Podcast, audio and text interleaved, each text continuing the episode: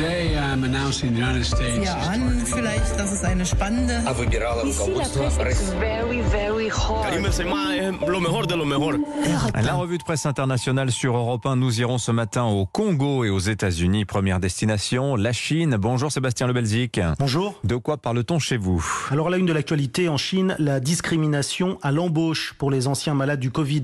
Le journal Xinhua Chabao révèle ainsi que de nombreuses entreprises à Shanghai disent clairement ne pas recruter d'anciens malades, ni même des employés ayant travaillé dans les centres de quarantaine ou de dépistage. C'est parfois indiqué directement dans les offres d'emploi. Le magazine Sixstone a aussi enquêté. Il nous apprend que c'est notamment le cas des grandes usines d'électronique et d'automobiles, très nombreuses autour de Shanghai et qui emploient chacune plusieurs dizaines de milliers d'ouvriers. Mais stigmatiser ainsi les anciens malades est contraire à la loi, rappelle Sixstone, qui revient sur le cas d'un ouvrier testé positif après avoir travaillé dans un centre d'isolement pour les malades et qui depuis est incapable de retrouver un emploi.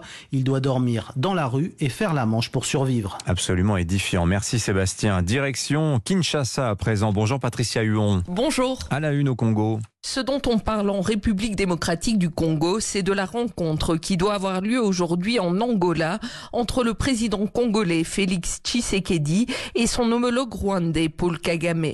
Des mouvements citoyens s'opposent à tout type de dialogue entre la RDC et le Rwanda. Titre actualité.cd alors que la société civile appelle à une rupture des relations diplomatiques.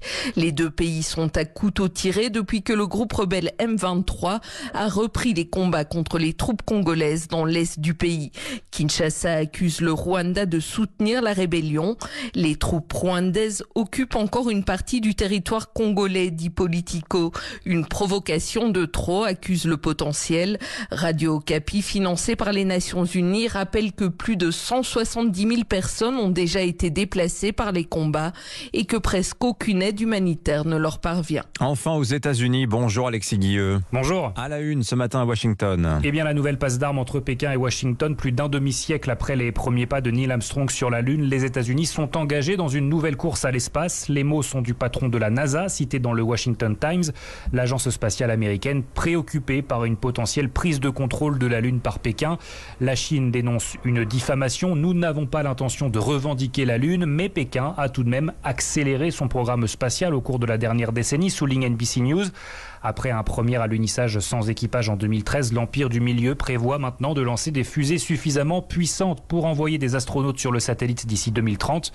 La course à la Lune s'enflamme, titre Bloomberg. La NASA accuse la Chine de voler des technologies étrangères, car côté américain, un retour sur la surface lunaire est aussi un objectif, explique Newsweek. La fusée Artemis doit décoller dans les prochaines semaines pour un aller-retour vers la Lune sans équipage, afin de survoler la face cachée de notre satellite pendant plusieurs jours. Merci Alexis.